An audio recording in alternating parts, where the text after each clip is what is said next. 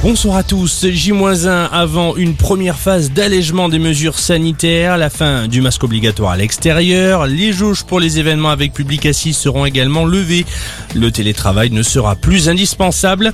Une deuxième volée d'allègement est prévue à la mi-février avec notamment la réouverture des discothèques fermées depuis décembre. À l'étranger, le Danemark tente le retour à la vie d'avant. Le pays a décidé de lever la quasi-totalité de ses restrictions sanitaires. C'est une première en Europe.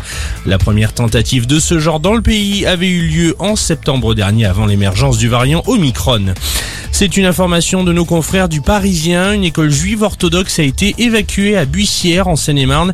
L'établissement est soupçonné de maltraitance mais aussi de dérives sectaires. Plus d'une quarantaine d'élèves l'a fréquenté. 16 personnes responsables de l'organisation de l'école ont été placées en garde à vue.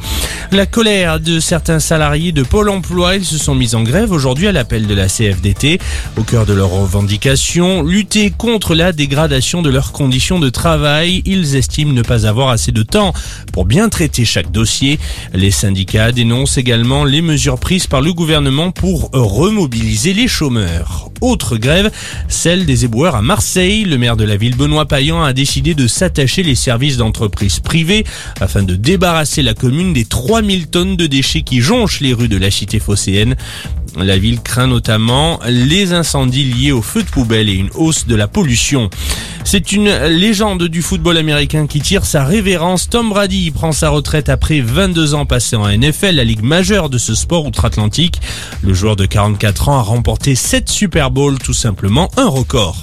Et puis l'Audan, vigilance orange, vent violent. Un violent épisode va avoir lieu entre 19h et 2h du matin. Certaines rafales pourraient atteindre les 130 km heure par endroit. Excellente soirée à tous.